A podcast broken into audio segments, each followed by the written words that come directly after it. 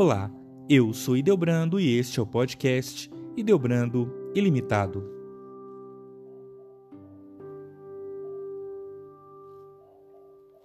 Luto é um processo, um conjunto de reações e emoções resultado de uma perda muito impactante. A verdade é que podemos nos esforçar para definir o que é luto, mas não conseguiremos jamais ser precisos. Isso porque o luto é extremamente particular, individual. Cada pessoa elabora o sofrimento, a desestrutura, a ideia de fim de modo singular. Inclusive, ao experimentar diferentes lutos, um mesmo indivíduo pode, e provavelmente irá, reagir de forma única a cada um dos processos. Embora não possamos comparar ou estabelecer parâmetros fixos, as cinco fases do luto, propostas pela psiquiatra suíça Elizabeth Kubler-Ross, sugerem um princípio de entendimento. Assim, partimos deles para refletirmos sobre o assunto. Elizabeth Kubler-Ross observou cinco reações recorrentes em pessoas diante da morte. Ainda que se utilizem os termos estágios ou fases, eles não necessariamente ocorrem na ordem que apresentaremos. Tampouco significa que os cinco estágios são experimentados por todos os processos de luto. Algumas pessoas identificam apenas duas ou três etapas, outras acrescentariam sentimentos que não veem contemplados nas explicações de Kubler-Ross. Lembre que não se trata de um sistema exato, é uma generalização bastante embasada, mas flexível. Quem desejar um maior aprofundamento no assunto, é recomendada a leitura da obra de Elizabeth Kubler-Ross, em especial o livro Sobre a Morte e o Morrer. O primeiro estágio é o estágio da negação. Se amamos, o luto nos é natural. Quando uma pessoa nos deixa para sempre, esse tempo nos estranha. Quanto mais apegados somos, mais acostumados estamos à sua presença, como constante em nossa vida. Logo, negar essa nova realidade não parece uma alternativa de difícil compreensão. A negação pode ser íntima silenciosa. Pode ser comparada a um pesadelo, a ideia de uma suspensão temporária da realidade concreta. Em alguns casos, pode ser uma desconfiança das informações, como uma discreta esperança do anúncio do engano. Em outros casos, a negação é anunciada, tanto pela voz quanto pelo comportamento, que pode deixar claro que a ausência não foi aceita. Nesta etapa, é possível permanecer longo tempo. Algumas pessoas jamais saem dela. Por quê? Porque a negação nos protege da ruptura, deixando a morte como um assunto pendente, ao mesmo tempo em que alivia a perda de controle emocional prático dos planos. Não há regras. Se a fase de negação pode durar 10 anos para uns, para outros, pode ocorrer em 10 segundos. Não há regras ou conceitos de certo e errado. Todavia, a demora neste estágio deve ser observada, se não pelo enlutado, que pode não ter dimensão dos impactos da negativa em sua vida, pelas pessoas que o cercam. Nesses casos, se destaca a importância da terapia no período de luto. Enquanto a negação se mantém, a vida segue presa a um passado, de presente impossível. Um psicólogo possui um repertório diferente sobre o luto. Não é o mesmo que o nosso, o de amigos ou parentes, que, em suas boas intenções, nos estimulam a seguir em frente. Na terapia, encontramos uma conversa que respeita nossos entraves, mas nos provoca a pensamentos novos. Um psicólogo não nos consola e diz que tudo ficará bem, mas nos ajuda a encontrar nossos próprios meios para, aos poucos, digerirmos a nova condição e nos adaptarmos da melhor forma possível. O segundo estágio é o estágio da raiva. Com o entendimento da morte como realidade, nenhum raciocínio poderá resolver o problema. A consciência do irreversível desencadeia emoções fortes que explicitam a contrariedade. Explosões de raiva, portanto, são bastante comuns, já que exteriorizam o sentimento de frustração. Por vezes, a raiva se dirige a um lugar ou objeto associado à morte. Em outras circunstâncias, a raiva encontra em pessoas, vistas como culpadas, o foco de sua direção. Também pode ser uma raiva menos específica, quando a vida e o destino são interpretados como algozes injustos. O estágio da raiva pode ser passageiro, como um rompante, ou pode persistir alimentando uma revolta que torna os relacionamentos em geral um tanto quanto problemáticos. A pessoa em luto pode ser bastante difícil, pois, com a raiva, é normal que ela se apresente menos cortês, de mau humor e indisposta. É importante que o círculo de convivência ofereça apoio e tenha paciência. Contudo, nem sempre esse entendimento e amparo são promovidos. O acolhimento psicológico dialoga com todas as etapas do luto, incluindo a raiva. A terapia pode ser sugerida por familiares ou pessoas próximas que notam excessos que apontam prejuízos maiores. Ou, muitas vezes, é procurada por iniciativa do próprio enlutado, quando este percebe o impasse de seus sentimentos.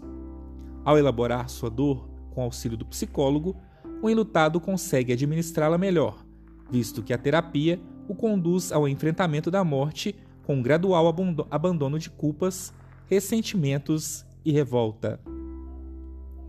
O terceiro estágio de negação é o da negociação ou barganha.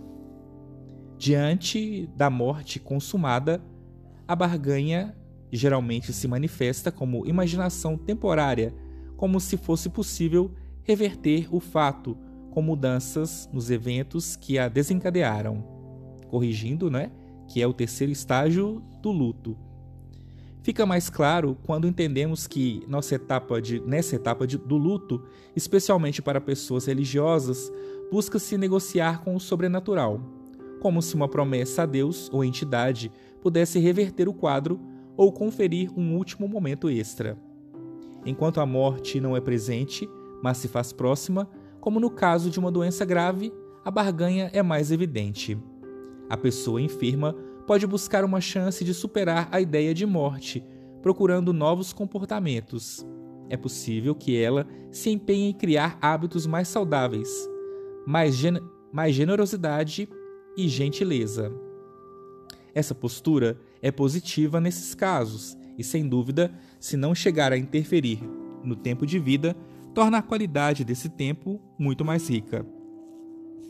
Entes queridos da pessoa doente, não raro, se propõem desafios de mudanças também.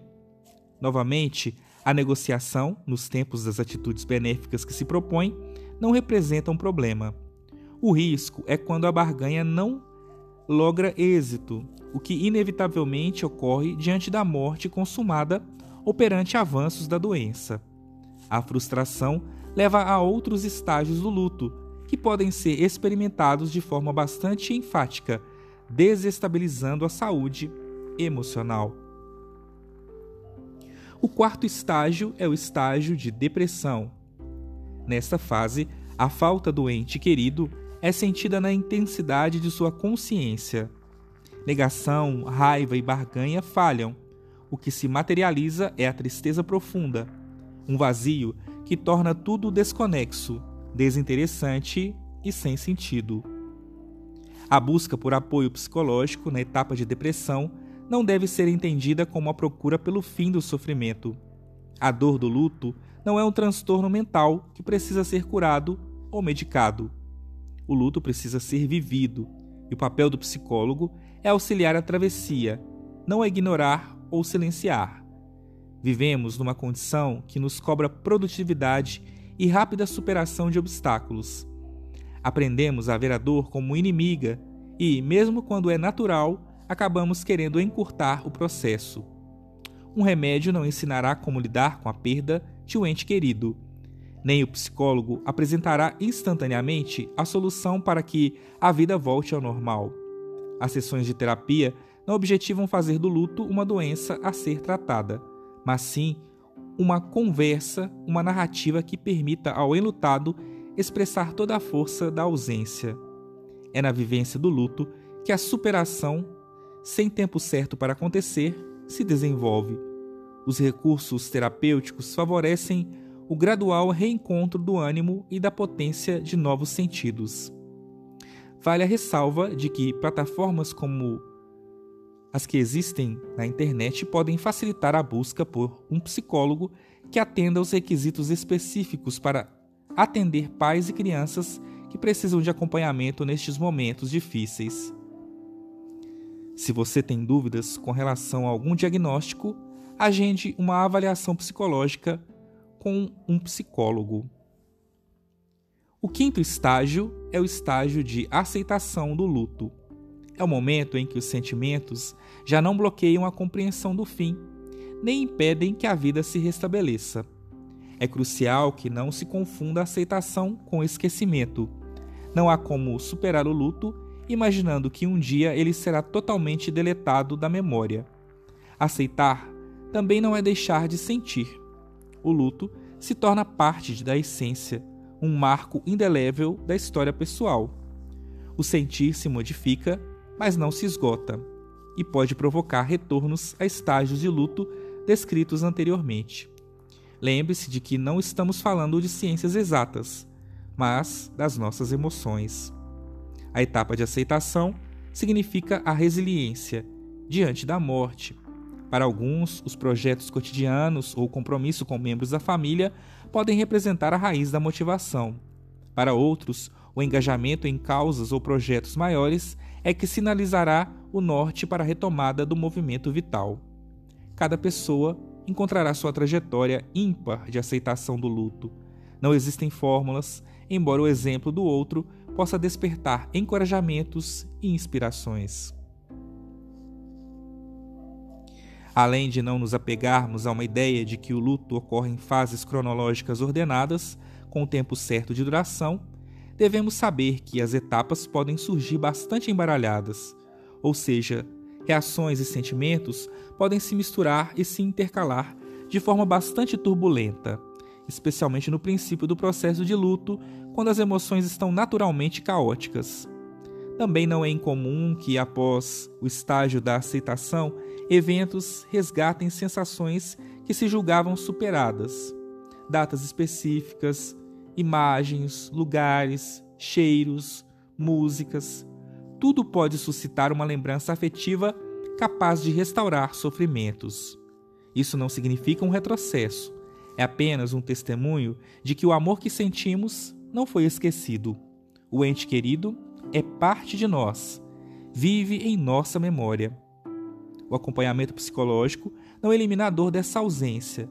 O que a terapia promove é a, é a memória saudável que não se deve que não se quer evitada por representar um peso. Em nossas lembranças, podemos homenagear os entes queridos, encontrar gratidão pelo tempo desfrutado juntos, enfim, uma saudade que não encerra o luto, mas transforma numa, numa compreensão superior, quando a falta encontra a paz.